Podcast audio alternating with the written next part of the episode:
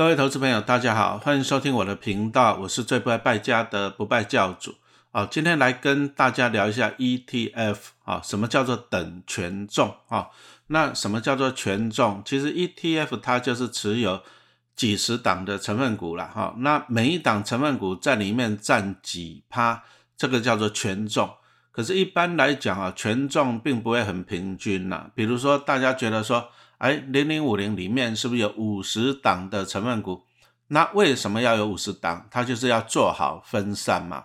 好，那既然为了要做好分散来讲，那很简单啦，每一档就占两趴嘛。那这样子是不是就平均分散了哈？理论上是这样子，但是啊，ETF 它在决定权重的时候哈，过去了通常都不是说哎按照等比例。而是说它有一些筛选的方法，哈，比如说第一个就是按照市值，市值越大的，啊，那给它的权重就会比较高，那这个叫做市值型的 ETF。那还有一种就是台湾人还蛮喜欢的，就是那种直利率型的，啊，高股息的，像零零五六啊、零零八七八、零零八八二之类的。好，那高股息来讲，通常是用直利率。也就是个股的值利率越高，那它给它的权重可能就会比较多啊。比如说像零零五六哈，它现在是五十档成分股嘛，那理论上一档是占两趴，哎，也不是啦啊，因为它第一档的成分股第一大权重的是什么？长隆啊，因为长隆今年配好像配七十块钱吧，好，那它的值利率比较高，所以说权重就比较高。所以从这里我们可以看出来，就是说，哎。在台湾的 ETF 来讲，其实它的成分股的权重分散是不均衡的。好，以市值型来讲啊，市值就是市值越大的占的权重越高，那这个也是主流了。像零零五零啊，哈，它是追踪台湾五十指数，啊，就是说市值最大的五十家企业这样子哈。那这个就用市值来决定权重。台积电的市值是全台湾最大了，是怪兽等级的存在。好，所以说我们来看一下一个数据好了，好像那个零零五零里面哦，大概有四十六点九趴是台积电。好，那再来就是像一些啊什么国泰五 G Plus，啊零零八八一里面也大概有二十九点五趴。好，那这里老师提醒一下啦，其实以前呢，以前台积电的规模市值还没有那么大了，所以说很多的 ETF 都纳入台积电，但是台积电大家都知道嘛，从以前的六十块涨到了六百块。好，规模不断的变大以后呢，结果他们在 ETF 里面的权重也就越来越高了。好，所以说我们可以看到了，像什么零零五零啊、零零六零八，好，都是追踪台湾五十指数的。那他们很早以前就纳入台积电了。然后台积电因为市值越来越大，所以说它在 ETF 里面占的权重也越来越高。好，所以说零零五零里面基本上啊，你看四十六。四十六点九趴，将近一半是台积电的嘛，对不对？那当然了，后来政府啊，监管会发现这个问题了，就是本来 ETF 它的概念就是要分散嘛，可是因为台积电越来越大以后，变成怎样？零零五零里面有将近一半是台积电，那投资人可能会觉得，那我干脆我买台积电就好了，我干嘛买你零零五零？因为你一半一半都是给都是台积电嘛，对不对？好，那后来政府就是哎有定了一个就是哎俗称的。台积电条款呐，什么意思呢？就是说以后了哈，从我记得要从零零八五零以后开始的 ETF 啊，就是单一的个股，那当然最主要是讲台积电了啊，权重不可以超过三十帕啊，所以说你看到后面发行的什么零零八五零啊，还有什么国泰五 G Plus 啊，零零啊八八一，那甚至一些什么中芯半导体啊、富邦半导体，哎，他们台积电的权重都没有超过三十帕。啊，那这个就是政府定的一些什么台积电条款啦。啊，单一个股最大的比重不可以超过三十趴，然后前五大成分股的比重不可以超过六十五趴。所以其实你看政府它定这一个，啊，定这个规定，它还是就是保障投资人呐。啊，因为怕说怎样，就是在过度集中。好，那你过度集中在前几大甚至第一大来讲，那其实。ETF 它就这样没有达到的那个什么分散投资的效果。好，那为什么以前会这样子？它没有达到分散的效果，那是因为就是以前的指数逻辑啦。因为你说像零零五零，它是两千零三年成立的嘛，对不对？那那个时代觉得啦，那个时代哦，也二十年前了。那那个时代觉得就是市值越大的公司就越好，所以说要给它的权重就越高哈，那是那个时代的。啊，但是我们还是讲到一个回到一个原点了哈，比如说你说篮球场上对不对？那五个篮球选手，像我们以前那个时代啊，Michael Jordan，篮球之神啊，湖人队。那当然啦，搞不好一场比赛里面，那整个湖人队的得分呢，Michael Jordan 就超过一半了。那完蛋了，那如果哪天 Michael Jordan 受伤，那怎么办？或者他不想上场，那怎么办？那战那那个球队的成绩会不会受到影响？哦，相信也是会的。所以，我们今天是希望说，哈。如果你一个球队里面五个球员，哎，那最好每个人都打二十分下来，那整个球队一百分。我也不希望说一个球员拿了七十分，那其他都在打酱油嘛，是不是？好，那只是说，因为台湾哦，台湾就是台积电真的是太优秀了哈，就是获利啊，各方面市值啊都是 number one。好啊，所以说如果说用市值来决定权重，那不可避免就会过度集中在台积电了。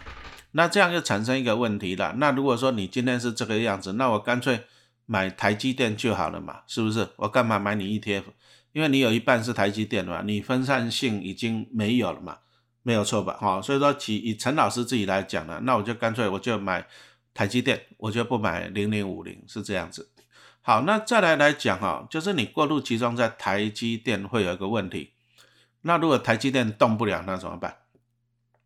你说过去啊，过去比如说二零一一年开始，台积电这样一路涨，啊，涨到二零二零、二零二一、二零二二，啊，从六十块涨到六百多块钱嘛，对不对？哦，那那你以台积电为主的 ETF 市值型的来讲，哦，那真的受惠很大啊。你说像零零五零后来涨到一百五十几块啊，因为台积电涨到六八八嘛，这个真的受惠很大。可是问题来了，你要思考一个问题啊。台积电可以从六十几块涨到六百多块钱，对不对？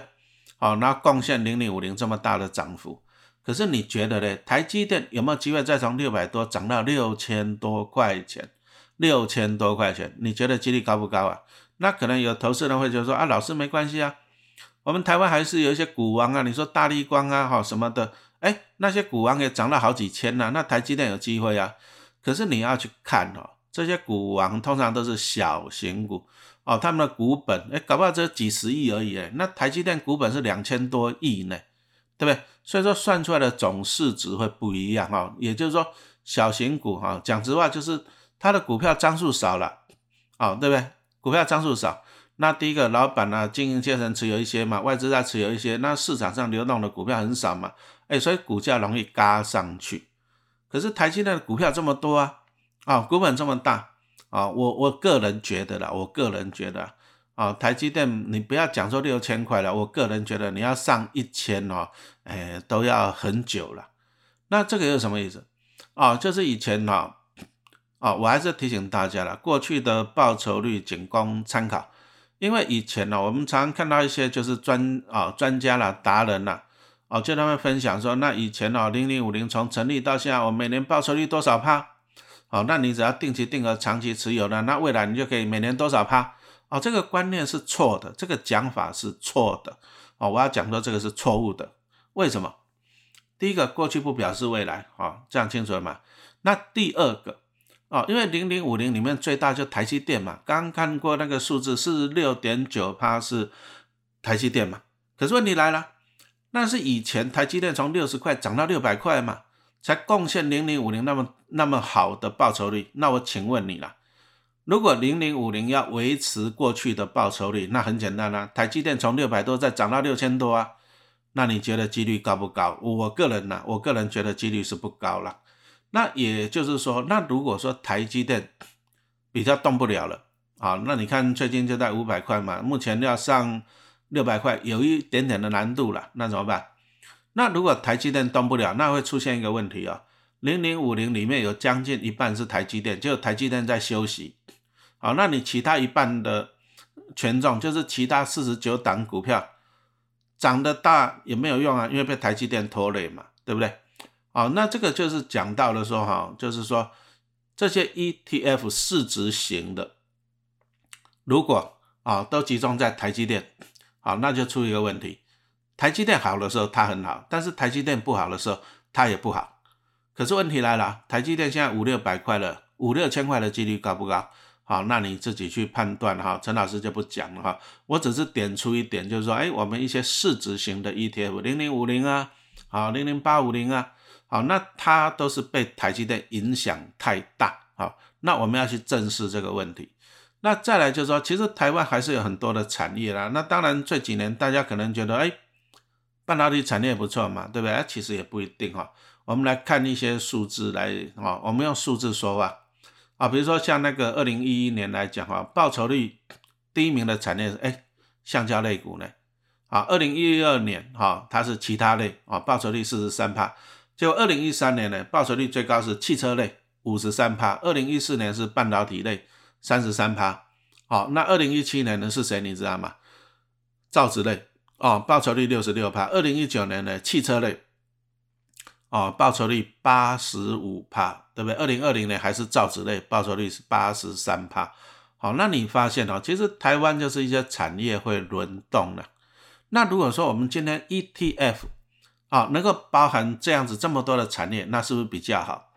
那可能大家觉得说啊，老师那就零零五零嘛，它追踪大盘，哎，所以说它已经布局完整了。还是一句话讲，它一个问题，第一个过度集中在台积电啊，第一个，那第二个。零零五零，它的选股逻辑是市值前五十大，市值哦，前五十大哦，哎，那搞不好有些产业啊公司它没有到市值前五十大啊，它就进不去嘛。所以说，其实以零零五零来讲，你去看它的产业配置，它还是集中在电子业，特别是半导体业。为什么？因为光台积电一次就占了快一半了嘛。那后面还有什么联发科啊，啊联电呐，哈，那所以说零零五零它是集中。而且超过一半哦，大概我看七成有吧，啊，在电子半导体类哈，那这个怎么讲呢？产业就比较怎样不均衡了哈。所以说我们今天来讲啊，你如果说你需要的一档 ETF 是它包含了所有的产业，而且每一个产业呢，哎，比重都一样，那这样子会不会比较均衡？会不会？哦，陈老师常把举一个例子啊，就是说那个 ETF 啊，你就把它当做那个你去餐厅吃那把费的包肥餐，那你吃包肥餐，你为什么要吃包肥餐？你当然就是均衡嘛，对，你总不能说你这边百分之七十都吃牛排嘛，那其他什么蔬菜水果好甜点吃一点点，对不对？我们是希望说你均衡，好，那你均衡，所以说这样子就讲出一个概念了，就是什么等权重，好，那等权重又是什么意思呢？啊，每档成分股的权重比重都一样，那这个叫做等权重。好，那我们再来看一下为什么需要等权重啊？哈，刚刚已经讲到了，零零五零就是受台积电影响太大，台积电涨的时候它很好啊，问题啦，台积电现在动不了了，那动不了了，那就会被它这样影响到了嘛，对不对？好，那其实等权重这种 ETF 啊，在台湾目前好像只有一档了，就是。零零九二一，好，零零九二一，兆丰台湾产业龙头纯股等权重 ETF，好，那你就它的股票代号是零零九二一，好，那我们来讲一下它的特点在哪里，好，那为什么讲这一档？因为它跟人家不一样，啊，它跟人家不一样，因为你去看台湾所有的市值型的 ETF 都是台积电占的比重很高，什么二十趴、三十趴、四十趴，对不对？那这一档不一样啊，它就是等权重的哈。那这个在国外来讲啊，其实已经行之有年了啦。好，那什么意思呢？我们来看一下标普五百指数，哦，就是美国交易量前五百大的企业。可是标普五百指数其实哦，它还是集中在前几大，你可以去看一下它的成分股。所以说他们又跑了一个指数，叫做标普五百等权重指数。那你看到标普五百，你就知道是五百档的成分股嘛，对不对？啊，所以说他们第一个啦，他们五百档其实他们跟零零五零一样啦，权重不平均啦，就是集中在前几名的哈。虽然说号称五百档，可是讲实话，它也是集中在前几名的。啊，你就 Google 一下，你就知道什么标普五百啊成分股，你就 Google 就有了，对不对？那他们又跑了一个指数，叫做等权重，什么意思呢？那很简单啊，你既然五百档成分股嘛，那每档。每档就占零点二趴嘛，对不对？那这样就一百趴了嘛，哈。所以说又跑了一个标普五百等权重 ETF，结果我们来看一下过去二十年的报酬率，哈，从两千零二年到两千零二十二年，结果呢，标普五百这个五百就是说，哎，前集中在前几名的市值的哈，集中在前几名的是我们一般讲的标普五百指数，它的报酬率是两百三十七趴。但是如果是等权重的，就是这五百档啊，每档的权重都一样多的话，报酬率是三百六十八趴哦。那你看三百六十八趴跟两百三十七趴，哎，这个报酬率差了一半呢，好，增加了一百五十一趴呢。好，那为什么？其实就一个概念嘛，你你想想看哦，你觉得说大型股容易涨还是小型股容易涨？你觉得？你说像台积电这种怪兽等级的，红海也是怪兽等级的，对不对？那你觉得台积电再涨一倍几率高不高？红海再涨一倍几率高不高？你觉得高不高嘛？还是说那种小型股它涨一倍、涨两倍、涨三倍的几率比较高？没有错吧？台积电五百你要涨到一千容不容易？啊，可是一些小型股二十涨到四十，涨到六十，哎，好像几率比较高一点嘛，是不是？但是问题来了。好，在台湾的市值型的 ETF，像零零五零里面啊，台积电它就给你占了四十几趴的权重啊，快一半呐。那台积电涨不动了，那你说其他的小型股，哎，你去看零零五零里面的很多是一趴以下的小型股啊，一趴以下，那是什么概念啊？如果这只小型股它的权重是一趴，可是台积电的权重是四十六趴，差几倍啊？差了四十六倍呢，这样你懂了吗？那什么意思呢？那也就是说，如果说小型股你要涨四十六倍才可以让台积电等于台积电涨一倍的意思了，对不对？那你你觉得呢？啊，这个就是告诉你说台积电太稳了，那它就会带衰其他的呀，其他小型股，你就算再怎么涨，啊，小金股占一趴，你就算涨一倍好了，你也才涨占权重两趴，可是台积电占了四十六趴，而台积电只要跌。跌个五趴，这个影响是多少？四十六乘以五趴嘛，对不对？就把你那个小金股涨一倍吃掉了哈。所以说，我们讲到这个市值型的，因为台积电太大了，那相对的小型股就算涨一倍、涨两倍，影响也很小了，因为被台积电抵消掉了。哦，这样清楚没有？哦，所以说，如果说今天是等权重的来讲，哎，那我管你是台积电还是小型股，台积电不动没关系啊，我小型股涨一倍、涨两倍，哎，我的影响力会出来。好，这样清楚没有？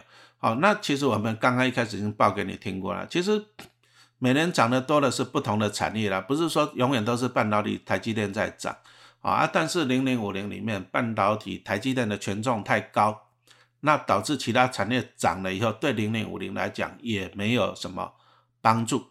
好，那再来第二个哈，零零五零有什么缺点？其实还是台积电呐，零零五零就成了台积电，败也台积电。台积电如果不涨，其他小型股涨翻天了也没什么用哈。那如果说啊，再来台积电还有另外一个缺点，股利太少。你看它最近去年来讲啊，它现在季配息一股配二点七五块，那一年配十一块。好，那目前股价算五百好了，十一块除以五百是多少？二点二趴。哦，所以说台积电全它的值利率才二点二趴。那我请问你啊，如果 ETF 里面有一半是台积电，那台积电的殖利率只有二点二趴，会不会影响到 ETF 整体的殖利率？会不会？会，好，一定会。好，所以说我们今天就讲到了市值型 ETF 最主要的缺点在哪里？就是台积电了。好，啊，你如果说哈，它就是这样，如果台积电涨，它就会好；啊，如果台积电不涨，它就会不好。成也台积电，败也台积电。那那我干脆去买台积电就好了。我干嘛买你 ETF？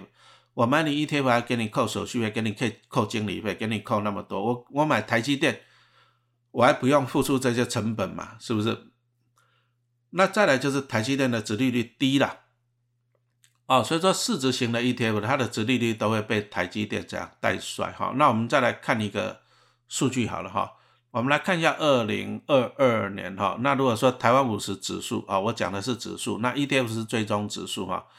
二零二二年哈，台湾五十指数啊，它的值利率只有二点八八帕。啊，如果说台湾加权股价指数就大盘了，大概就是三点二九帕啊。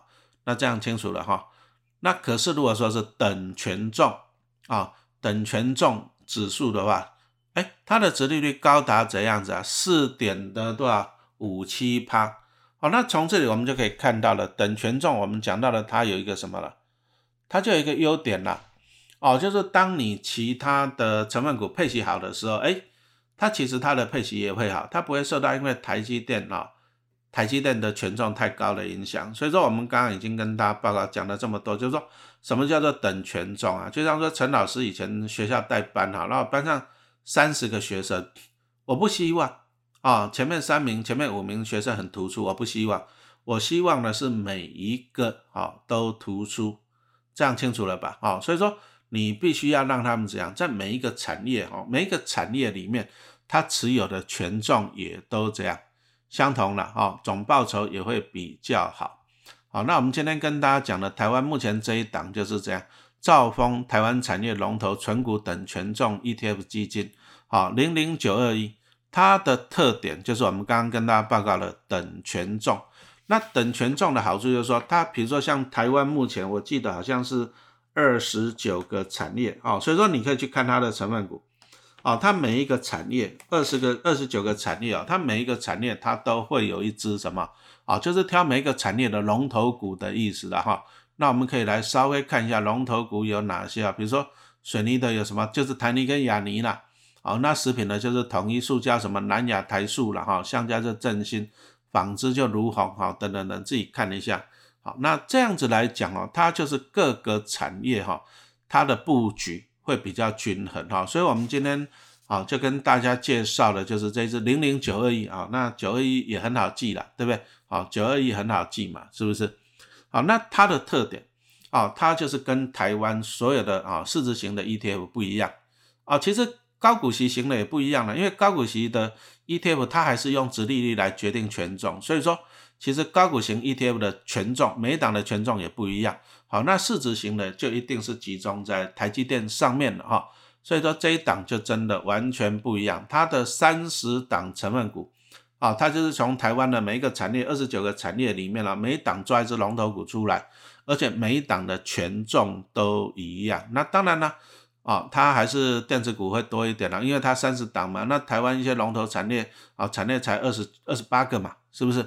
好，所以说它的电子哈会多一点，好，就这样多给一个两个这样子哈，那你就自己上兆丰投信的官网去看一下，你就可以看清楚它有多少的成分股，那成分股占几帕哈，那再就是这一只零零九二一哈，它也是什么季配型，啊，它也是季配型的，那第一次配息应该是在六月哈，那它在五月，今年五月会评价啊，评价就是告诉你能够配多少钱，那在六月配息哈。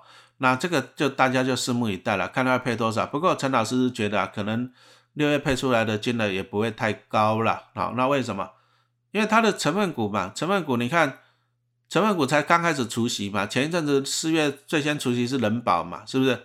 哦，所以说它如果五月要评价，可是它的成分股基本上还没有多少档在除息，好，那可能啊领到的股利配的不多啊，不过没关系，好，因为它是季配息的。好，所以说如果六月配的少，那没关系，股利不会不见啊，九月就会出现，十二月就会出现哈。好，它是季配息的哈。那我们来结论一下它的重点了哈。这个零零九二一，它就是三十档的成分股啊，包含了台湾二十九个产业的龙头，而且呢，它全部都让它权重都一样啊，权重都一样啊。那表示就是说，哦，你不用被台积电影响太大了。那以其实以陈老师觉得，我反而觉得这档股票，这档零零九二一哈，我反而觉得你可以把它当做标配了啊。什么叫做标配？因为你买的这一档，你就等于持有二十九个产业，全部都有了啊，而且它的权重都一样，所以说你买进它，就等于买了台湾所有产业的龙头股，哎，那就把它当标配嘛啊，就是说我二十九个产业我全部都买了标配，好，那标配了以后呢，哎，你再集中，什么意思呢？啊，比如说我已经有了零零九二一了，我就标配了。那我要看好半导体产业，那我就去买台积电。啊，那我如果说看好那个什么金融股，我就是金融股多买一点嘛，是不是？啊，比如说像陈老师有一些台积电，啊，没有很多了，没有很多了哈。那我有了台积电的，那我在，可是我只有台积电，我还是没有包含其他的产业嘛，对不对？好，那我有什么金融股？哎，那可是一些其他的产业啊，比如说汽车类啊、橡胶类啊、哈、水泥类啊、造纸类。可能这些我就比较少啊，你不要小看这些产业啊。二零一九年汽车类的涨幅高达八十五趴哦，好，那二零一七年造纸类的涨幅高达六十六趴，二零一六年燃电啊油电燃气啊产业涨幅高达四十六趴，所以你买进零零九二一当标配，好，那你这些啊成分这些产业在涨的时候，你还是会受惠。那它的优点就是每个产业的机会都一样。好，那再来就是说我如果说要加重啊，比如我看好，假设我看好，而我觉得今年金融股不错啊，股利反弹，那我除了零零九二一这个标配以外呢，我再去买一些金融股，好来补足了。好，这样子清楚没有哈？所以说零零九二一陈老师的看法，你就把它当标配就对了哈，就是因为它包含了台湾二十九个产业的龙头股啊，而且它也是基配息的哈。那这样子它就是让产每个产业都有一个什么出头的机会。那这一档 ETF 真的不一样啊，跟台湾其他的 ETF 不一样，所以我们今天就跟你分享这个兆丰等权重 ETF 零零九二一。好，谢谢大家的收听。